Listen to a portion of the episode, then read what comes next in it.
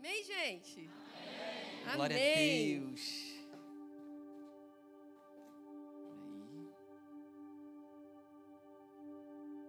Como é que vocês estão? Como é que foi o dia de vocês? Eu gosto de conversar, hein? Tudo bem? Se não foi bem, vai ficar. Amém. Porque você está no melhor lugar. Aleluia. Você está onde você realmente precisa estar. É isso. Amém? Os pais de filhos pequenos dormiram. Quem aqui tem filho pequeno? Levanta a mão. Amém. Depois que você é pai, você nunca mais tem o mesmo sono, né? Vocês concordam comigo? Amém. Pode ser pequeno ou grande, né? Nem quando é grande. Ih, amém. A gente costuma, Mas é normal, é normal. a gente costuma dizer que a preocupação ela só muda, É, né? verdade. Antes, primeiro você se preocupa com coisas menores e as crianças vão crescendo e você se ilude achando Que que quando cre- cresce melhora, mas na verdade você percebe que as preocupações ficam cada vez maiores. Aham. Porque enquanto eles são muito pequenos, eles estão aqui no controle dos seus braços. Quando eles começam a sair, algo vai acontecendo. Amém? Mas quero dizer que nós estamos é, muito honrados e muito felizes em estar aqui nessa casa tão amada.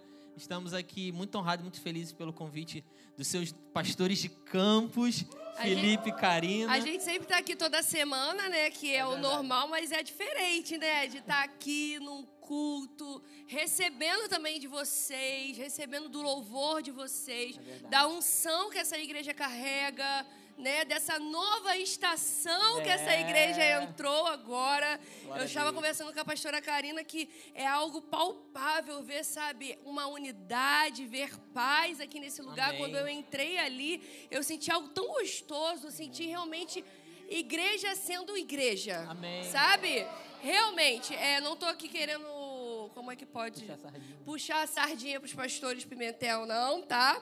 Mas é que realmente senti paz, senti paz, senti alegria, senti, senti sintonia, senti realmente unidade aqui. Eu, meu coração está muito feliz por isso. Amém. Amém? Glória Amém. a Deus.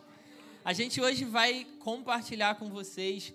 é, hoje é o encerramento dessa série, Maturidade na Família. É, a- o, tem- o tema, você me passou maturidade na família, mas o tema da série é esse mesmo? Não, é maturidade na família, amém.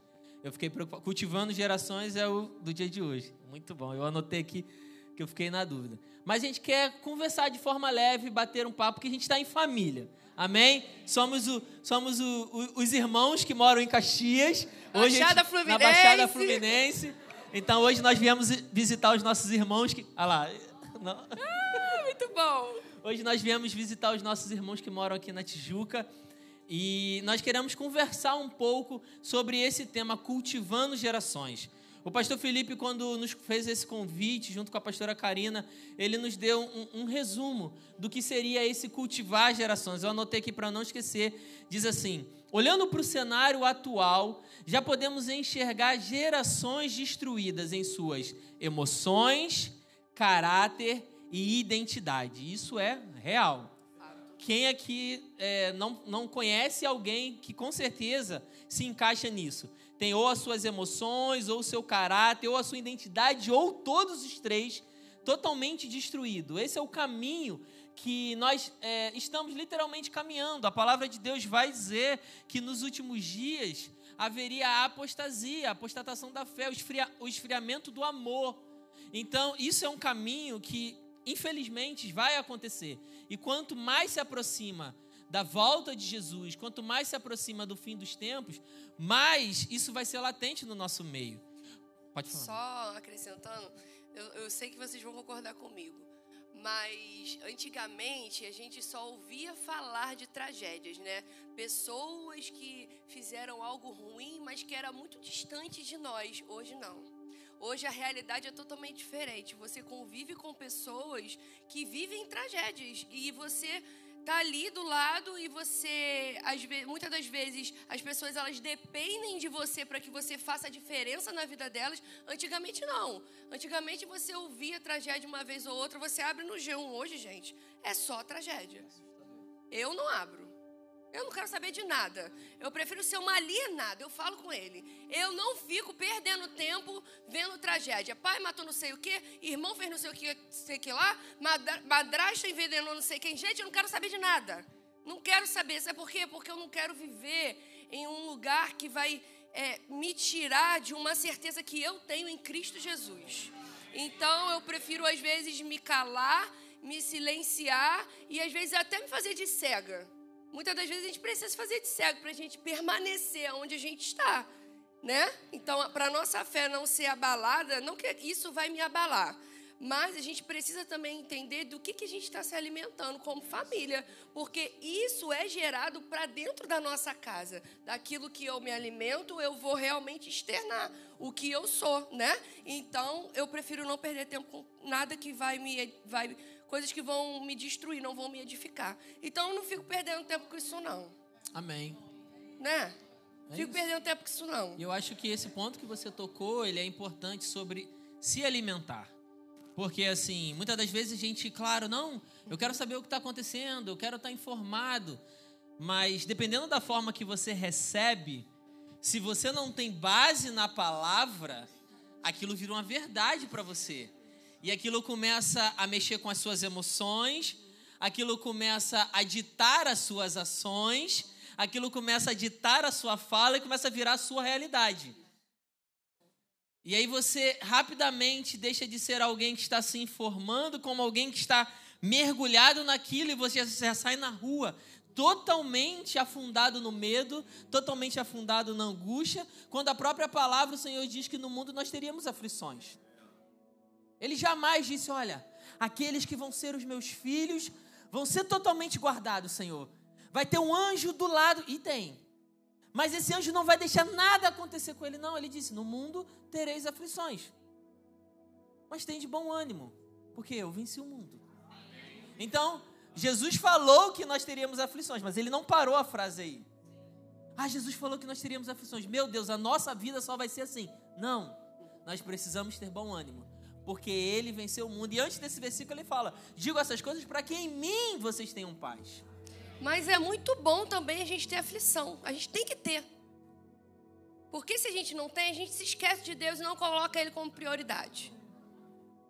Então a gente tem que ter. Porque se a gente tem aflição, isso é muito bom. Satanás está incomodado com a gente, porque a gente está no lugar certo. Entende? Então a gente tem que realmente ter aflição. Então, o crente, ele tem que parar de se colocar num lugar de vitimismo e realmente se colocar numa posição de quem ele sabe quem ele é e que ele sabe que ele vai ser atacado constantemente. Porque se nós não estamos sendo atacados constantemente, nós precisamos ligar o nosso alerta. Significa que eu estou mais num lugar oposto do que aquilo que a palavra diz que nós devemos estar. Não estou incomodando, né? Não estou incomodando Satanás. Amém?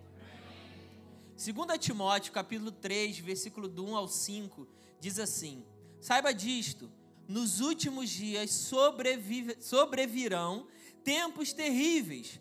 Os homens serão egoístas, avarentos, presunçosos, arrogantes, blasfemos, desobedientes aos pais, ingratos, ímpios, sem amor pela família, irreconciliáveis, caluniadores, sem domínio próprio, cruéis, inimigos do bem, traidores, precipitados, soberbos, mais amantes dos prazeres do que amigos de Deus tendo aparência de piedade, mas negando o seu poder. Afaste-se desses também. Então, lá desde essa época onde o apóstolo Paulo escreve essa carta a Timóteo, ele já está falando sobre coisas que nós já vivemos hoje. E como a pastora falou, a cada dia está pior. Você abre um site desse. Esse dia eu falei com ela, Juliana, eu abri um site, o cara era engenheiro, matou a esposa e por ele ser engenheiro, ele foi e concretou o corpo da esposa. É uma falta de amor que só vai ficar daqui para pior. E o, e o que me chamou a atenção é o que a palavra diz, onde a Bíblia vai dizer que pais iriam matar seus filhos, filhos iriam matar seus pais, existiriam é, é, problemas entre os cônjuges, ou seja, a violência não está mais só no ambiente de um contra o outro, lá na rua fora, mas a violência, a falta de amor já está entrando dentro de casa. E quando a violência entra dentro de casa, um alerta ainda maior precisa acender em nós. E nós, como cristãos, nós precisamos entender que a nossa família, os nossos filhos, serão aqueles que já fazem parte da próxima geração. A próxima geração já está dentro da nossa casa. A próxima geração já está caminhando dentro do corredor da nossa casa. Então eu preciso preparar o cristão da próxima geração. É o meu papel como um pai, é o papel dela como mãe, é o seu papel como pai e mãe. E talvez você está aqui, mas ainda não tem filhos. Talvez você ainda não casou, mas você vai casar em nome de Jesus. Eu declaro isso sobre a sua vida. A não ser que você foi chamado para o celibato também, então fica aí. Mas você já precisa ter em mente que quando você entrar no seu relacionamento, quando você entrar no seu casamento ou quando chegar à estação de ter filhos, desde aquele momento, como a palavra de Deus vai dizer que filhos são flechas na aljava de seus pais, então você precisa entender que você precisa preparar aquela flecha, limpar, alisar, deixar ela. Por que, que a flecha precisa ser tão limpa, tão pontiaguda? Para que ela, ela seja aero, aerodinamicamente preparada para ir o mais longe possível. Porque o arqueiro ele não quer ficar lançando flechas a esmo.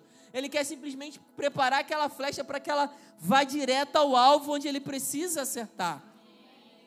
E isso vai requerer de nós, pais, para quem é pai e mãe, muita força de vontade, muito comprometimento, Muita diligência. Muita diligência. Muita responsabilidade, muito desejo em querer acertar. Porque nós precisamos realmente ser constantes. A palavra diz que nós devemos ensinar os nossos filhos no caminho. Isso significa que é no caminho. Ele precisa andar comigo nesse caminho. Eu não tenho que colocar ele no caminho e falar, vai meu filho, sozinho caminhar. Não. Eu preciso estar com ele no caminho, ensinando todos os dias o que ele deve fazer, o que ele não deve fazer. E a influência hoje está tão grande, mas tão grande, que se nós, como pais, se a gente não inculcar, assim como a palavra diz que nós devemos inculcar, inculcar é você repetir diariamente aquilo que ele deve fazer e aquilo que ele não deve fazer. Inculcar é você dizer para ele o que a palavra diz, o que ele é. Então, todas as vezes que eu olho para os meus filhos e eu vejo eles fazendo algo contrário ao que a palavra diz, eu não digo para ele que, ah, Pedro, eu vou falar muito do Pedro, tá, gente?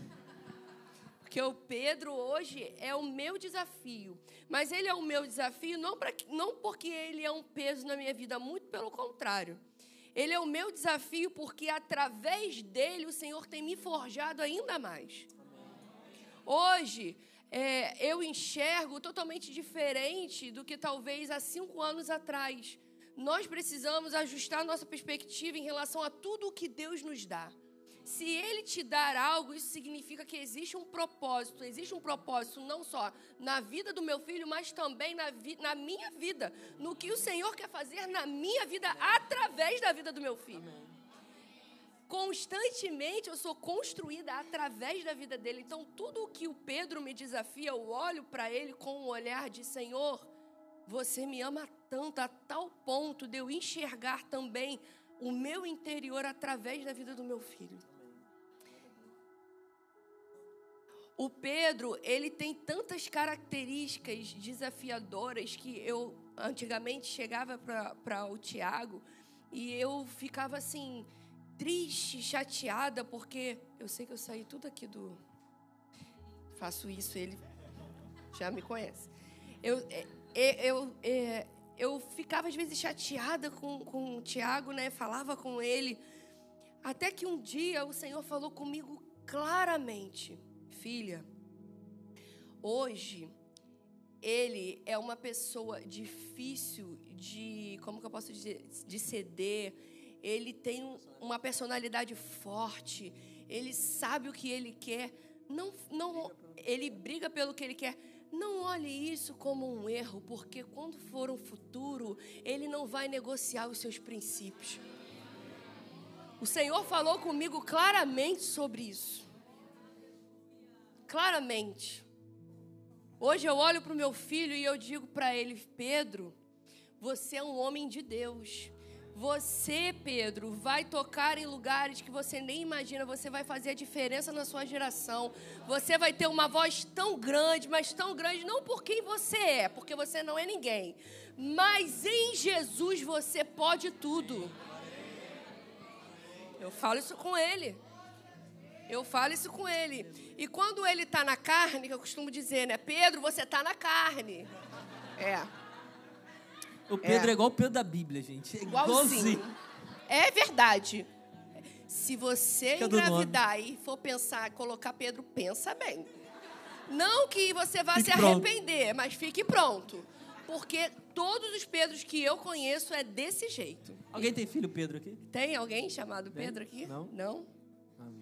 Tinha. E aí, é... só vou falar algo para resumir. Eu acho que eu contei isso na, na aula da IDM.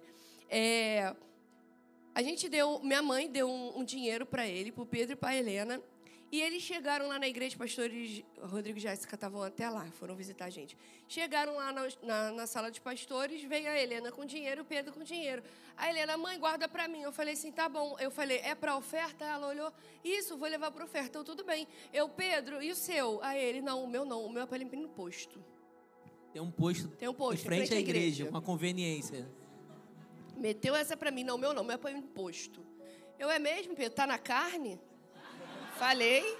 Falei, você quer, você prefere alimentar a sua carne do que o seu espírito? Você vai para o posto para comprar biscoito, mas você tem dinheiro agora, por que, que você não oferta na casa do Senhor? Porque a palavra de Deus diz que quando a gente oferta de todo o nosso coração, o Senhor, Ele multiplica. A palavra diz que nós agradamos o coração de Deus. Ele, não, eu vou para ir no posto. Aí eu, tá bom, pode ir. Passou. E ele não me deu dinheiro, ele ficou com dinheiro no bolso. O que, que aconteceu? Perdeu o dinheiro. Mas eu amei isso. Quando me chega no final do culto, Pedro vai atrás de mim lá na frente. Mãe, me dá o meu dinheiro. Eu, como é que é?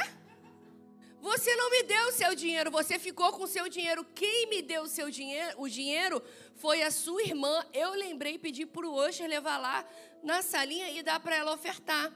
Começou a chorar, vou te dei o meu dinheiro. Eu falei, você estava na carne, você não quis me dar, você falou que você queria ir para o posto. Sabe o que, que aconteceu agora? Você perdeu o dinheiro, não alimentou nem a carne nem o espírito. Falei.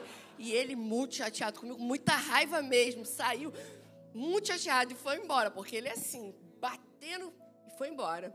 Passou, quando foi no outro. No, passou, isso foi acho que num domingo. Quando foi na quinta-feira, me veio um, um, lanche e comentou: Ah, achei cinco reais. Eu falei: É do meu filho carnudo. Eu falo assim porque eu ajusto bem, entendeu? É, eu sei, ele estava na carne, Satanás fez ele perder o dinheiro, brincando, né? Zoando. Aí ele, pastor, é dele mesmo. Eu falei, é, pode me dar aqui. Aí passou, chegou em casa, eu sentei ele no, no, na, no sofá. Lembra dos cinco reais que você disse que você me deu? Porque ele estava batendo o pé que ele tinha me dado os cinco reais. Aqui, ó. Estava amassadinho. Eu falei, aqui, ó. Não, você não me deu.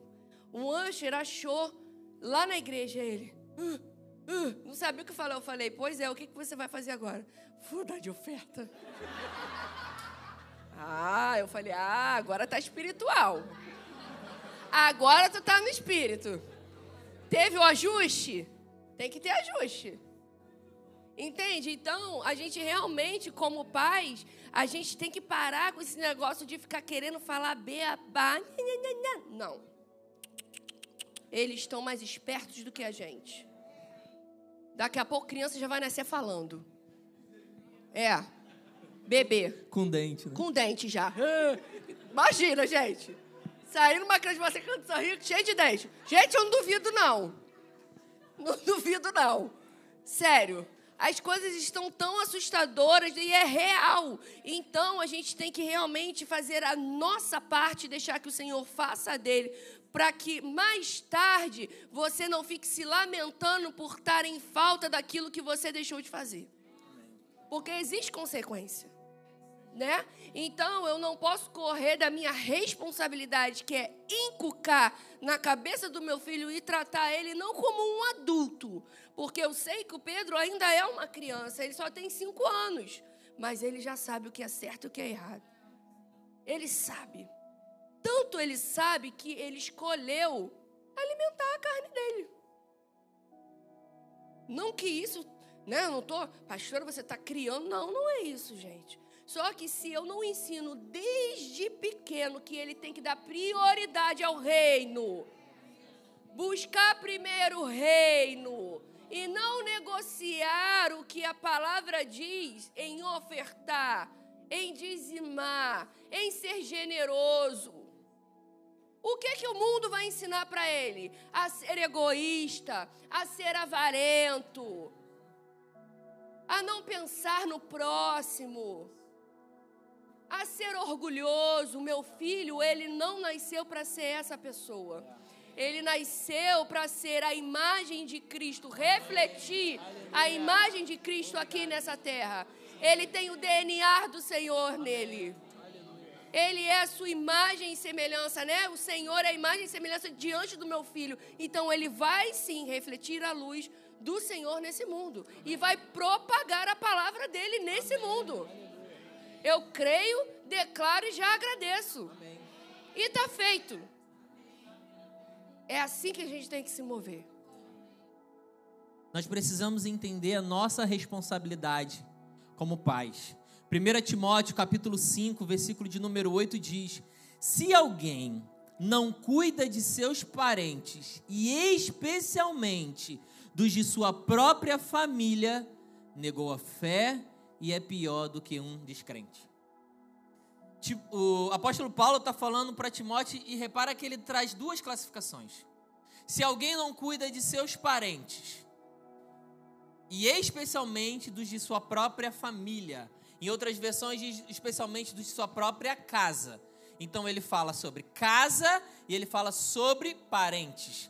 Porque quando você casa, a sua família agora é os que estão dentro da sua casa. Quem é minha família agora? Juliane, Helena e Pedro.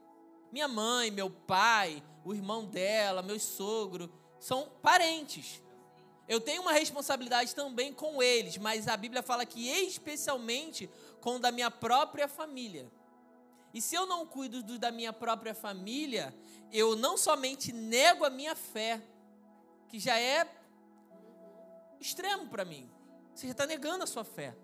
Mas a Bíblia diz que você é pior do que um descrente. Por quê? Porque você tem o um conhecimento da verdade. Isso significa, querido, que a família, e eu quero a gente quer trazer algumas verdades nessa noite. A família ela não pode roubar a nossa devoção, nem os compromissos com a igreja podem quebrar a aliança feita diante de Deus com a nossa família. Por quê? Nós estamos falando aqui sobre criação de filhos, sobre família para crentes. Então, nós estamos falando sobre pessoas que vivem num contexto de igreja. Todo mundo aqui vem à igreja, por isso que você está aqui.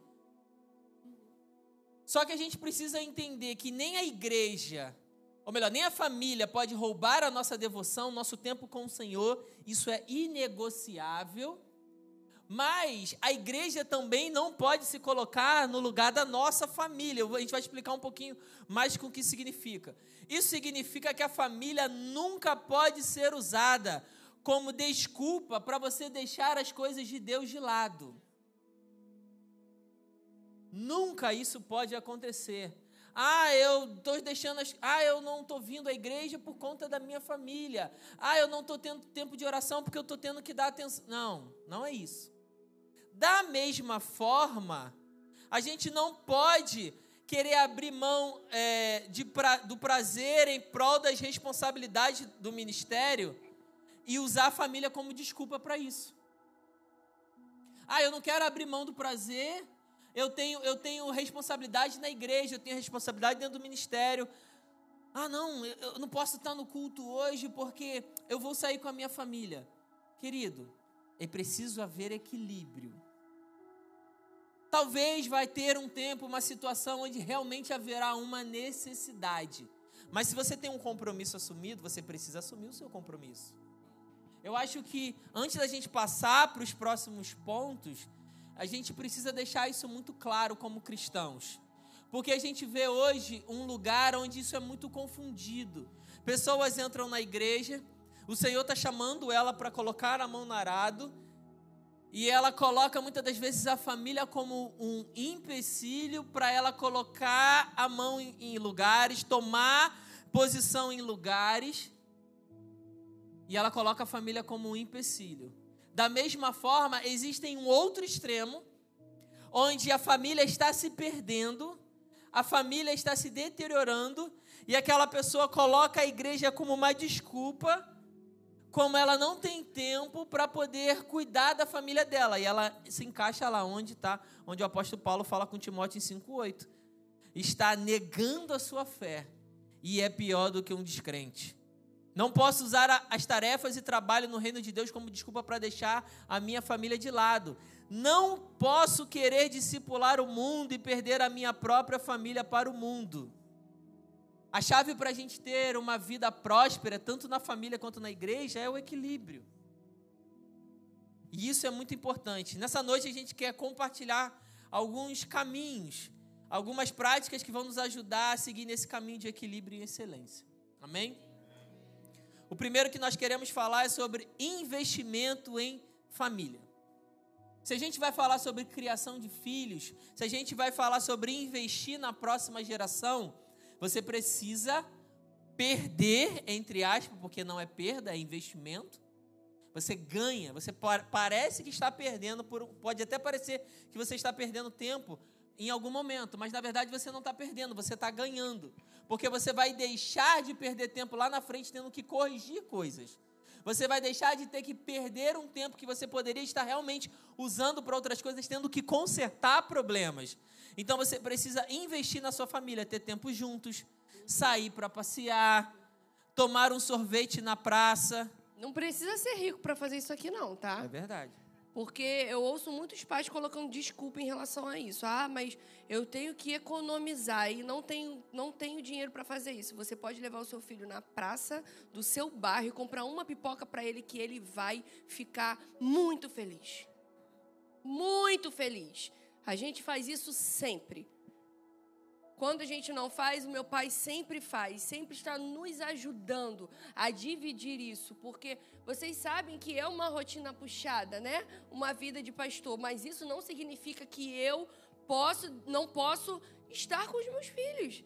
Se a minha família precisa ser a minha prioridade, como que eu posso ter desejo em tocar em vidas e não tenho desejo em estar com os meus filhos, que foram os meus primeiros presentes que o Senhor me concedeu para que eu discipulasse. Não faz sentido. Não faz sentido nenhum eu bater no meu peito e dizer que sou pastora de campos e estou aqui na igreja ensinando para vocês se dentro de casa eu não tenho prazer em orar com os meus filhos em declarar a palavra com eles, em ensinar para eles sobre fé, sobre ousadia, sobre louvor, sobre adoração, porque muitas das vezes também, mais do que você falar, você ensina com quem você é, com as suas atitudes. Então, a gente tem que realmente é, nos examinarmos, pedir o Espírito Santo para sondar o nosso coração. Por quê? Porque se você é realmente aquilo que você demonstra dentro da sua igreja local, você vai ser a mesma coisa dentro da sua casa. Né? Amém? Eu espero que todos sejam em nome de Jesus. E se você não é, você vai sair daqui hoje transformado Amém. em nome de Jesus, porque o Senhor ele está aqui para te capacitar, para transformar o seu caráter e te ajudar nas suas dificuldades, porque isso também não significa que você não seja capaz, porque com o Espírito Santo você pode todas as coisas, se você permitir ele te moldar conforme a vontade dele. Porque a gente sabe que quando a gente entra dentro de casa, a gente quer realmente também, né, Ah, cheguei. Tô mentindo, gente? Com tantos compromissos que nós temos para fazer, é trabalho, é estar na igreja, para quem é líder, até para você que é um voluntário, você tem responsabilidade. Somos uma igreja que somos excelentes em tudo aquilo que nós fazemos. Nós não fazemos as coisas de qualquer jeito, não, das nossas vontades, não. É padrão Bíblia. É o que a palavra ordena a gente fazer e viver. Então vai ter ajuste toda hora dentro do teu interior, porque a tua carne vai gritar querendo fazer coisas que você não quer. Que o teu espírito não quer. Mas você tem que fazer o que a palavra diz. E isso não é algo fácil, muito pelo contrário, é algo desafiador. Você está totalmente vulnerável ali e permitindo o Espírito Santo te ajustar. E quando você chega dentro de casa, dentro de quatro paredes, teu pastor não está te vendo, teu líder não está te vendo, teu apóstolo não está te vendo. Mas os teus filhos estão te vendo. Seu marido está te vendo. Sua esposa está te vendo. O Espírito Santo está te vendo. O principal nunca deixa de te ver. Né? Eles te conhecem melhor do que ninguém. E são eles que nós precisamos valorizar mais do que todos. Porque estão contigo quando você não está bem. Estão contigo quando você está bem. Estão contigo quando você está com saúde e quando você também não está. Estão contigo no teu fracasso, mas também na tua vitória. Então a gente realmente precisa olhar e valorizar. Por mais desafiador que seja e que o mundo tente talvez tentar tirar esse foco, nós precisamos disciplinar nossa mente junto ao nosso coração o que a nossa família representa para nós e não permitir que a gente se perca nesse caminho. Porque quando a gente começa a olhar para a nossa família como um peso e não como um presente, tudo perde sentido.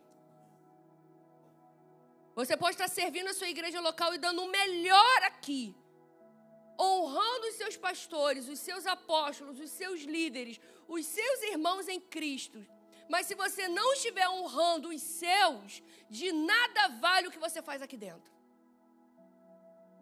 De nada vale. O Senhor, Ele não está recebendo, querido. Não está recebendo. Quero te dizer uma verdade, não se ofenda.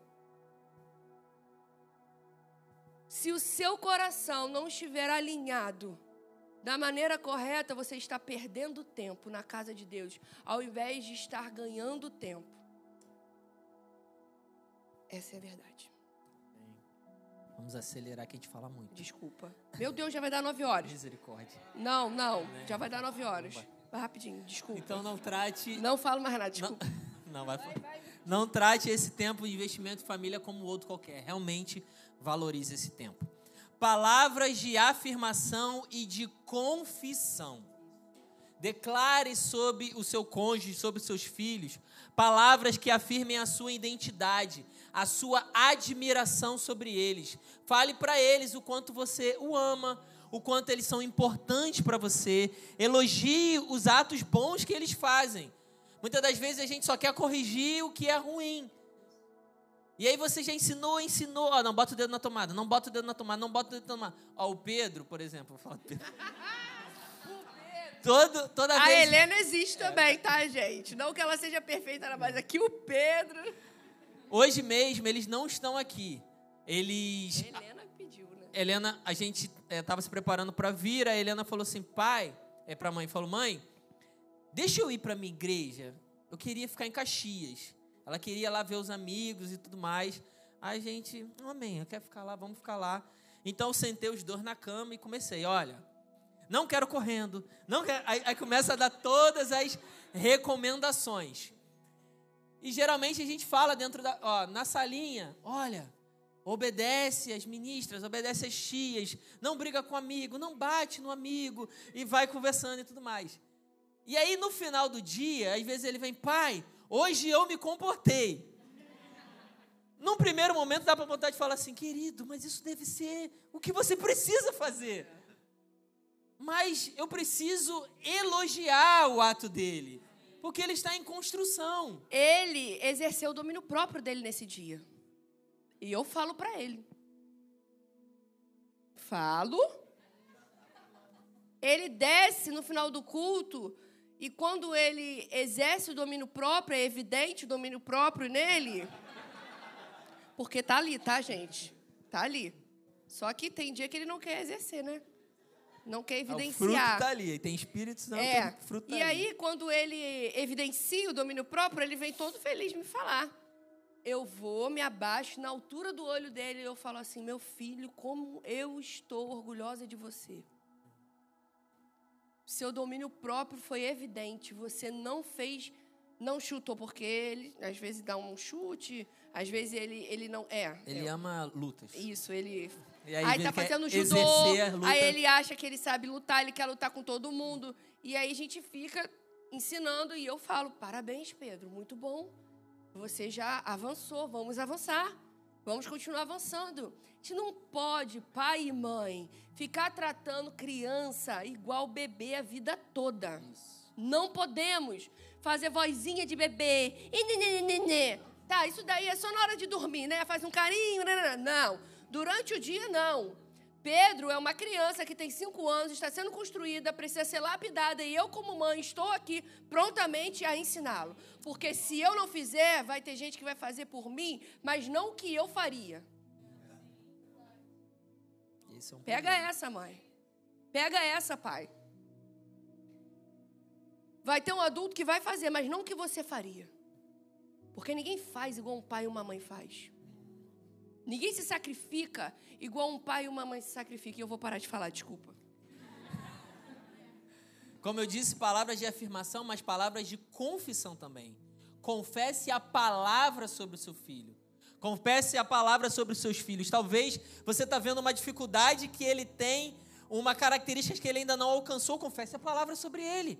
Age em fé. isso aí. Declare. Declare. Você tem domínio próprio. Você é manso.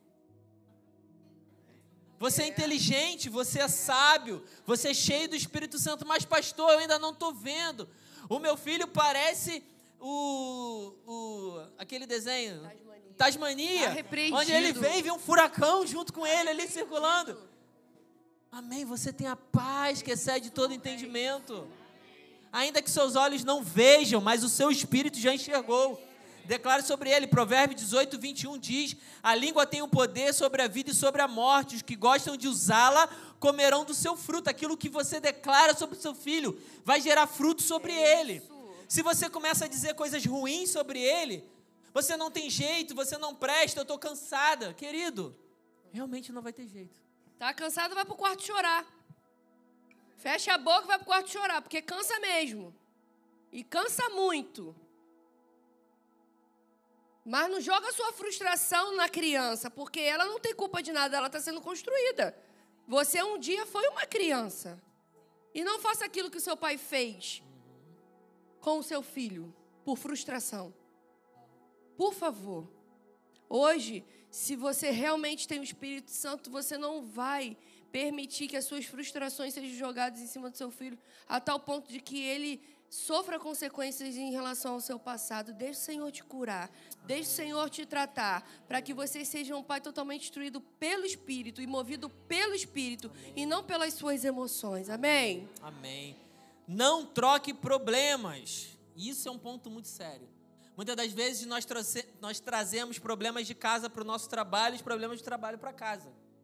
As frustrações que nós temos no dia a dia, ou talvez se você é do ministério, você traz do, do ministério para dentro de casa. As frustrações que você vive no dia a dia, os problemas que você vivenciou e você chega no- na sua família e descarrega lá dentro. Não faça isso. Ou então chega em casa e começa a falar da vida de todo mundo, teu filho ouvindo a vida de todo mundo. Para quem é pastor, né?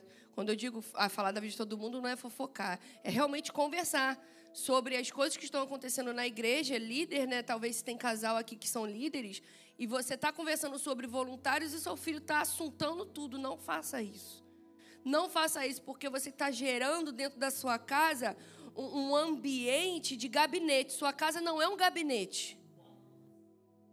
Sua casa precisa ser gerado um ambiente de paz, de comunicação saudável.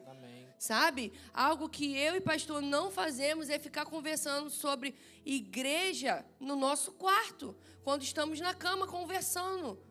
Aleatoriamente, a gente não fala sobre problemas da igreja no nosso quarto, na nossa cama.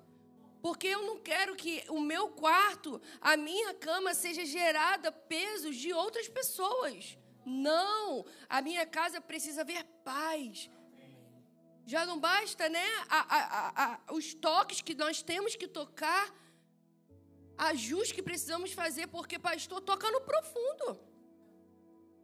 Pastor foi chamado para sacudir, para confrontar. E quando você está tocando em uma vida, você acha que o Satanás está feliz por você estar tá tocando naquela vida? Não. Só que eu também não vou ficar dando corda para ele dentro do meu quarto. Então tenha essa sabedoria. Não é porque talvez hoje você é um voluntário que você. Ah, pastora, mas serve para você também. Serve para todos. Então a sua casa precisa ser gerado um ambiente de paz, de alegria, de união. E é importante sobre isso se você vive num contexto onde você tem muito tempo dentro da igreja. E às vezes você vivencia coisas é, dentro da igreja. Igreja é formada por quem? Por pessoas. E pessoas fazem o quê? Erram. Pessoas pecam. Ou alguém que não peca. Pessoas falham. Mas nós estamos aqui para o quê? Ser aperfeiçoados pelo Espírito Santo de Deus. Mas não significa que eu vou errar, não vou errar com você. Não significa que eu não vá falhar com você. Uma coisa que eu sempre falo no curso Novos Membros, gente, você está chegando aqui, está achando a igreja United linda, é, um VIP te recebe lá fora, tem um lanche maravilhoso ali preparado, todo mundo sorri para você. Mas sabe qual a primeira pessoa que talvez vai falar com você? Eu ela. E eu quero que você entenda isso, que esse ambiente não é um ambiente perfeito. E porque nós vivemos, talvez de forma mais intensa isso, é muito fácil, talvez, dentro de casa, onde você está relaxando, você querer colocar, colocar no lugar onde, como ela falou, você está ali querendo descarregar.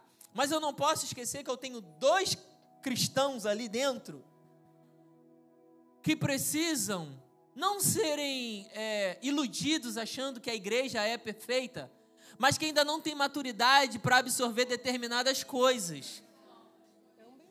São bebês espirituais.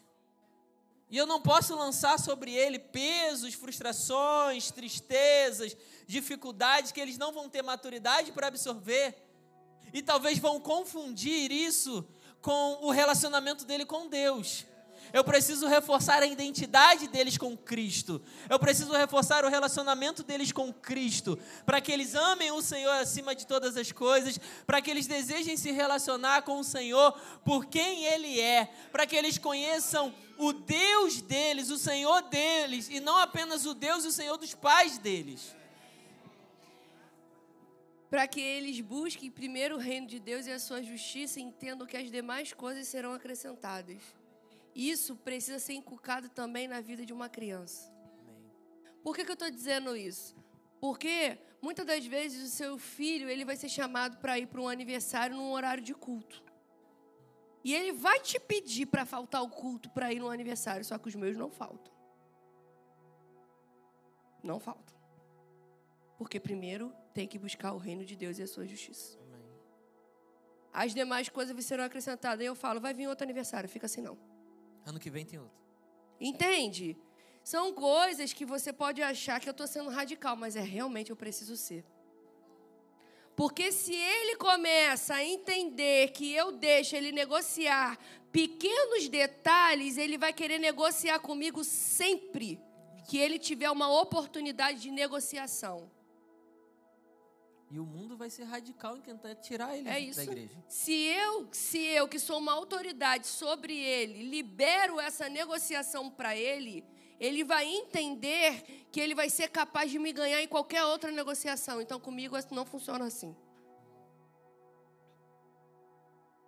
Tem que ser. Ou você é, ou você não é. E a criança, ela precisa entender desde pequena. Tempo de oração, de oração juntos em família, tempo de comunhão da família, de orar juntos, de ser gratos juntos. Nós precisamos ensinar os nossos filhos a serem gratos. Isso é muito importante. Amém? É a gente sempre ora a confissão, né? Eu falei até em Botafogo, né? A confissão de kids. todos os dias, quando estão indo para a escola, o pai ora a confissão junto com eles dentro do carro. E é realmente algo que você, como família, precisa ensinar e disciplinar os seus filhos a isso. Então, eles já acordam sabendo que hoje é o dia que o Senhor tem feito. Eu me alegrarei, me regozijarei. E por aí continua. Ele sabe que ele pode fazer todas as coisas em Cristo que fortalece, que ele é a cabeça e não é a cauda, que ele está acima, que ele não está abaixo. Ele sabe quem ele é em Cristo Jesus e ela sabe quem ela é em Cristo Jesus. Aleluia. Tudo que ela tocar e o que ele tocar vai prosperar, Amém. porque ela é uma filha de Deus. Amém. É assim que os nossos filhos precisam crescer. É assim que, como família, nós precisamos caminhar na certeza de quem somos em Cristo Jesus e o que nós podemos fazer aqui nessa terra. Porque nós fomos criados com um propósito, fazer a diferença onde nós estivermos. Não fomos criados aleatoriamente. Existe um propósito na nossa vida específico. Então eu sei quem eu sou, o Tiago sabe quem ele é. Helena e Pedro estão descobrindo quem eles serão. E assim vai acontecer. Amém? Amém? Como eu disse. Estou preocupado, não terminar. Vamos, vamos acelerar aqui. Como eu disse, esses primeiros foram formas práticas. Se você reparar, investimento em família, palavra de afirmação de confissão, não trocar problemas, tempo de oração juntos, são pilares para família. Isso se aplica se você tem filho ou não, se você é recém-casado ou se você tem muito tempo de casado. Agora nós queremos falar para terminar pilares que vão tocar mais especificamente na criação de filhos. O primeiro deles é ensinar os seus filhos a amarem a Deus e ao reino dele. Talvez isso é algo muito claro para mim, claro para ela, claro para você, mas não é claro para eles. Eles, já, eles não nascem sabendo que isso precisa acontecer. Eles nascem com a natureza de Adão. A natureza de Eva. Às vezes eu brinco lá em casa, faz um negócio, eu falei, olha Adão querendo aparecer. Como pode? Onde surgiu isso? Ele, onde ele aprendeu isso? Veio do nada, veio de dentro. É a natureza pecaminosa. A Bíblia diz que porque todos pecaram, destituídos estão da glória de Deus. Mas a mesma palavra vai dizer que porque Deus amou o mundo de tal maneira, Ele deu o seu único filho para que todo aquele que nele crê não pereça, mas tenha vida eterna. Então eu preciso ensinar os meus filhos a crer. Eu preciso apresentar o caminho, não só apresentar o caminho, mas eu preciso ensinar eles a crer, para que no momento em que eles creiam em Cristo, eles tenham acesso à vida eterna. Então nós precisamos ensinar os nossos filhos a amar a Deus, e não somente a Deus, mas ao reino dele, amar a igreja local. O que, que isso significa? Que você está cansado e está indo para dentro do carro com os seus filhos, você não vai ficar falando, ai, estou cansado. Ai, podia ficar em casa hoje, né? Como é que seu filho vai amar a sua igreja local, ir para a igreja local? Guarda para você que você está cansado e que você queria ficar em casa. Sua carne realmente vai querer que você fique em casa. Mas não é a sua carne que te domina. Pastor também às vezes quer ficar em casa, é. gente. Pastor também cansa. Voluntário, líder, todo mundo cansa. Tem responsabilidade, tem trabalho para fazer e, e a sua vida segue. Só que você não pode externar isso para dentro para uma criança, porque vai gerar confusão na cabeça dela. Como que eu vou ter prazer em isso se meu pai está reclamando que está cansado dentro do carro e chega na igreja e está com sorriso para todo mundo? Não faz sentido. Provérbios 22, versículo 6 diz: Instrua a criança segundo os objetivos que você tem para ela, e mesmo com o passar dos anos não se desviará, desviará deles. Outro pilar importante é ensinar a amar a palavra. Mostrar que o estudo e o seu tempo com Deus é algo inegociável. Não é sobre falar para eles: olha, você precisa estudar a palavra. Olha, você precisa ter tempo com Deus. É eles verem que você estuda a palavra. É eles verem que eu tenho tempo com Deus. Uma coisa que a gente estava fazendo sempre é que só liberávamos as redes sociais, que eu digo é YouTube para ver vídeo depois que eles faziam devocional. Primeiro faz devocional, depois eu deixo jogar, depois eu deixo fazer YouTube, ver YouTube. Só que como eles estão agora estudando de manhã, a gente está com essa dificuldade de ajuste. Mas era algo que a gente fazia frequentemente. Então, pais, por favor, seus filhos precisam ter o tempo de devocional. Eles precisam ler a palavra. Se ele não lê hoje, você tem que ler a palavra para ele. É algo que você precisa ensinar, disciplinar. Senão, como que ele vai, vai ser gerado o amor dentro dele se você não gera isso para ele? Porque nós precisamos gerar. Nós somos os responsáveis para que isso seja gerado, para que isso cresça, para que isso nasça dentro do coração deles. Nossos filhos não vão acordar. Hum, Estou com a vontade de ler a, a palavra. Não vai acontecer. Imagina Pedro, em nome de Jesus, isso vai acontecer. Amém. Tá feito. Uma coisa que a gente sempre fala para novos convertidos e se aplica para filhos. Meu Deus, eu vou chorar muito se o Pedro fizer um negócio desse. Mãe, eu acordei com a vontade de ler a palavra. Imagina, para uma mãe ouvir isso de uma criança, estou falando Pedro agora. Pedro amanhã eu sei quem ele vai ser. Amém. Estou falando Pedro agora, porque eu quero ver também meu, o meu Pedro agora cheio do Espírito Santo. Amém. Estou falando de amanhã não, gente. Eu sei quem ele é, quem ele vai ser amanhã. Estou falando do Pedro agora. Quero colher frutos no meu Pedro agora. Amém. Posso finalizar? Ou tu quer terminar? Estou preocupada com a hora. Não, deixa eu só. Eu passar... queria falar um negócio que ele fez de. Ah, tá. Não, vai chegar esse ponto aí. Você eu vou falar um negócio e vão ficar orgulhosos orgulhosos do meu Pedro. Salmo 119, versículo 11: Guardei no coração a tua palavra para não pecar contra ti. É o que nós lançamos hoje no coração deles. É o que nós ensinamos eles a guardar hoje, que vai ajudar eles lá na frente a se manter firme. Eu sempre falo que eu, eu, eu, eu, eu digo que eu só não nasci na igreja porque eu nasci dentro do hospital, mas a minha mãe ela se converteu grávida de mim. E ela me trouxe muitas das vezes obrigado para a igreja. Eu fingia que estava dormindo, eu já tinha acordado, eu não queria domingo de manhã levantar para ir para a EBD. E ela ia lá e me Glória sacudia. a Deus que a United não tem de manhã, né? Glória ao Senhor Jesus. E ela me sacudia para poder ir para a EBD. Escola United está aí para isso, é verdade. É verdade, Escola United tá Somos tá chegando. esticados. Agosto está aí. E ela me sacudia e eu ia. Chegou um momento da minha vida onde eu comecei a fazer as minhas escolhas.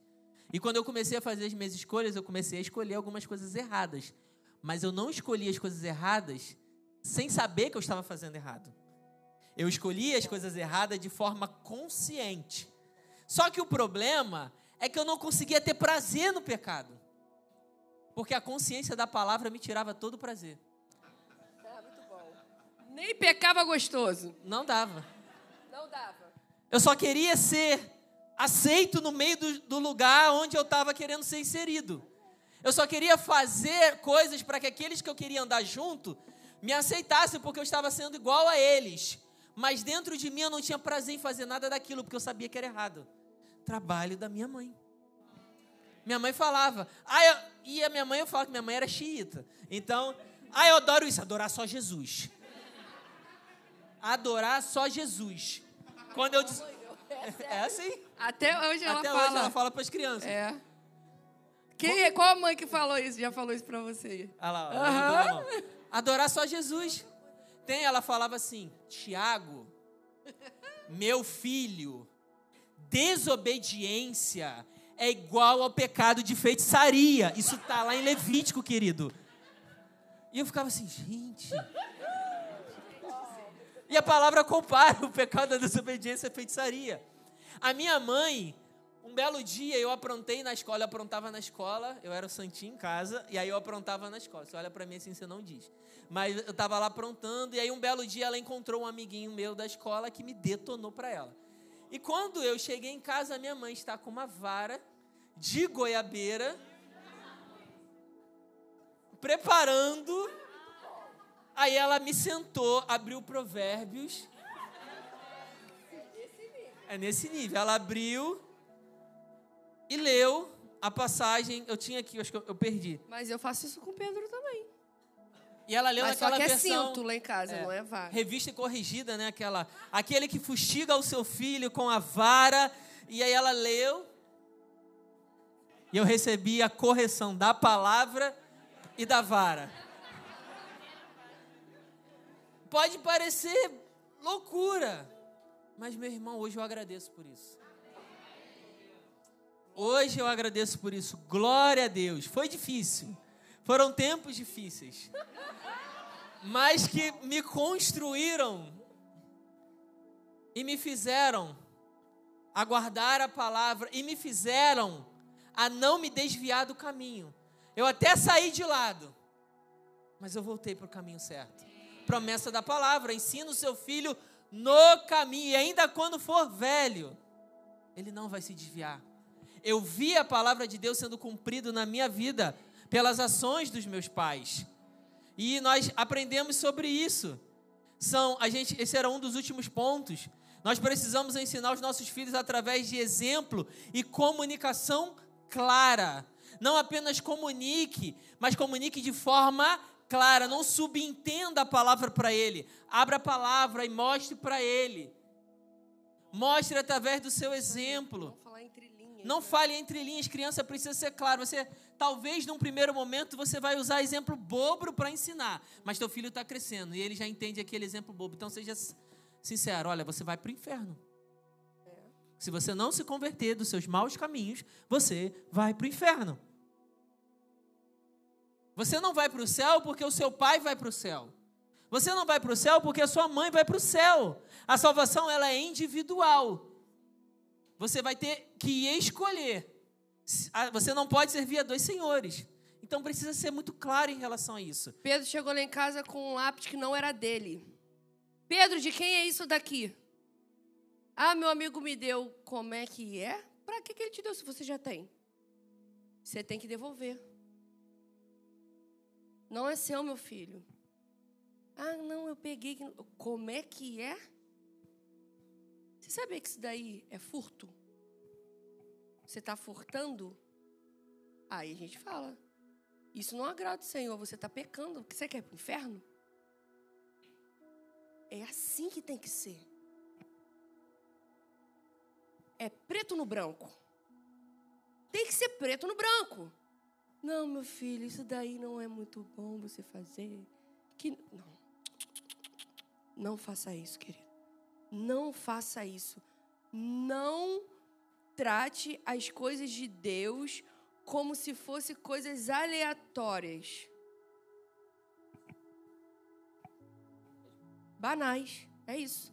Não trate as coisas de Deus como se fossem coisas banais. Você não está ensinando seu filho a contar de 1 até 10, não. Você está ensinando seu filho a palavra da verdade. Aquela que vai construir ele, edificar ele fazer ele uma nova criatura em Cristo Jesus. Você não está ensinando inglês, não está ensinando de 1 a 10, nem a somar e subtrair. É a palavra da verdade. Você está construindo o caráter do seu filho não com seu achismo, mas é com que a palavra te manda você ensinar. Não é com aquilo que você acha que você deve fazer. São instruções dadas pelo Senhor Jesus, não foi você que criou essas instruções. Então não trate isso como coisa banal, porque não é. Ensine seus filhos a amar pessoas. Ensine seus filhos a ter fé. Fé deve ser uma característica sua primeiro. E aí depois vai ser um exemplo a ser seguido por eles. Em, quer falar? Não esconda os milagres que o Senhor tem feito na sua vida e na sua família para os seus filhos. Eles são os primeiros que devem saber o que o Senhor tem feito dentro da sua casa, dentro do seu lar. Quer pegar microfone para ficar contando promessas e milagres que o Senhor tem feito, mas os seus filhos dentro de casa não estão tá nem sabendo o que o Senhor está fazendo?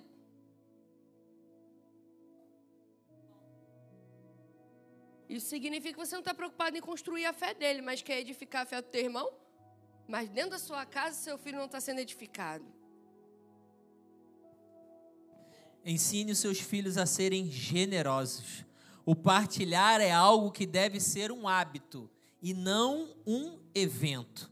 É isso. Hábito se faz assidua, assidua, assiduamente. Assiduamente, isso mesmo. Evento é esporadicamente. Ser generoso precisa ser algo assiduamente. Deve ser algo naturalmente dentro de você. Porque aquele que é generoso, ele não tem dificuldade em abençoar o próximo. Então é algo tão natural que o seu filho vai olhar você sendo uma pessoa generosa e vai entender que aquilo é algo que já pertence a ele, a você. Não é algo que precisa ser construído. Mesmo que seja construído, ele não vai olhar essa construção uma construção difícil, mas uma construção prazerosa, porque a palavra de Deus diz que há mais alegria em dar do que receber. Então ele precisa enxergar em nós como pais que é muito mais alegria em você abençoar do que você receber. Receber é só uma consequência daquilo que você faz diariamente, que é abençoar pessoas. E aí você está recebendo porque a palavra diz que o Senhor ele vai te retribuir. Então é só uma consequência daquilo que você já é. Generoso. E aí, só para finalizar, nós estamos é, dando assistência a uma família lá na igreja que essa mãe ela tem três filhos. Acho que vocês já devem ter visto, né? A gente passando no, o gráfico nos stories do Instagram. A gente tem conseguido, glória a Deus, levantar recursos para abençoá-los. Eles vivem de uma, de uma forma muito precária. Eles nunca tinham ido a shopping, a cinema, nunca foram à praia, acho que nunca foram à praia. Eles não têm acesso a absolutamente nada. Nada, nada, nada. Uma, uma realidade tão próxima de nós e algo assim tão diferente que chega a ser assustador. E aí, no domingo, foi aniversário da Ana Carolina, que é uma das filhas que tem um problema de saúde, uma deficiência. E nós, eu pedi uma ajuda para a liderança e a gente conseguiu fazer um bolinho. Na segunda-feira, a gente levou 11 crianças para o shopping. Foi uma loucura, gente. Foi muito bom. E aí, é, no domingo, me veio assim no meu coração, caramba, eu tenho que dar. A gente vai comprar um vestido para Ana Carolina, que eu quis vestir ela bonitinha no aniversário dela, mas eu tenho que dar alguma coisa para Juliana e alguma coisa para o Miguel, porque são crianças, eles precisam receber alguma coisa também. E aí eles ouviram eu falar isso. E aí eu falei assim, Helena, Pedro, o que, que vocês acham de a gente pegar um brinquedo de vocês e para a gente levar para eles? Para eles também receberem. Aí, aí eles, ah, tá bom, mãe, vou lá.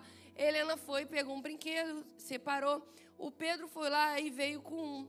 Passou cinco minutos, ele foi lá de novo, veio com mais dois. Passou mais cinco minutos, ele foi lá e veio com mais três. Aí o Espírito Santo falou assim: Filha, olha para o teu filho.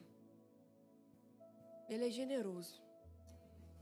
E eu comecei a chorar dentro de casa. Porque, como mãe, quem é mãe sabe o que eu estou falando.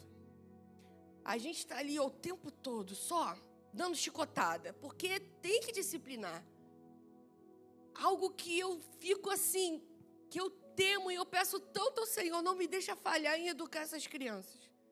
E eu fico o tempo todo, o tempo todo, mas o Senhor me fez enxergar uma qualidade no meu filho, gente. E eu olhei para ele e falei assim: Pedro, você é generoso, meu filho. E olha, gente, ele deu os melhores brinquedos dele os que ele mais ama, os que ele mais brinca, nenhum quebrado. Ele encheu a bolsa de papel com mais de oito brinquedos e ele deu para o Miguel. O Miguel ganhou mais brinquedo que a Ana Carolina que estava fazendo aniversário. Que loucura! Esse é o Pedro, generoso. Pedro é generoso. Hoje. Ele é generoso hoje. 2022 não será amanhã, ele já é generoso. Essa é a minha família. Não é perfeita e nunca será. Mas temos o Espírito. Com Ele, nós podemos todas as coisas. Somos construídos, somos edificados somos exortados, ajustados, lapidados, moldados. Vivemos nesse mundo quebrado, mas não pertencemos a esse mundo. Estamos aqui de passagem, você está aqui de passagem. Mas a sua passagem precisa fazer um marco aonde a planta dos seus pés tocar, precisa fazer uma diferença. As pessoas elas precisam olhar para você e elas precisam desejar viver o que você vive. Não que tudo que você viva seja tudo perfeito, porque olha, vem querer viver o que eu vivo. Muito pelo contrário. Mas mesmo todo mundo vendo que a sua vida tem sido desafiadora, elas desejam, sabe por quê? Porque é loucura para elas. É loucura. É loucura. Elas te olham, elas ficam pensando: meu Deus do céu, como é que aguento isso tudo? Mas mesmo na dificuldade, há triunfo, e é um triunfo tão lindo. Porque esse triunfo não se trata de nós, não se trata de vocês, mas se trata do Todo-Poderoso. Então, tudo aquilo que ele faz é para que o nome dele seja glorificado e engrandecido. Então, eu me movo naquilo que é meu. Essas pessoas desejam viver o que você vive porque você já aprendeu a se mover naquilo que é seu. Elas também querem essa autoridade. Elas também querem essa ousadia. Elas desejam essa loucura. De você talvez estar doente, mas estar glorificando e já agradecendo pela cura, mesmo não estando curado. Fisicamente e visualmente, naturalmente. Mas pela fé está feito. Elas querem essa loucura também. Sabe por quê? Porque quando vive com pessoas que não professam da mesma fé, elas nunca vão te ajudar a permanecer. Elas sempre vão querer te colocar para baixo. Mas aquele que crê na palavra de Deus se move através daquilo que a palavra é liberada para a sua vida. Então não importa o que aconteça, não importa o que eu vejo, não importa o que eu sinta, eu me movo, eu me alegro, eu glorifico,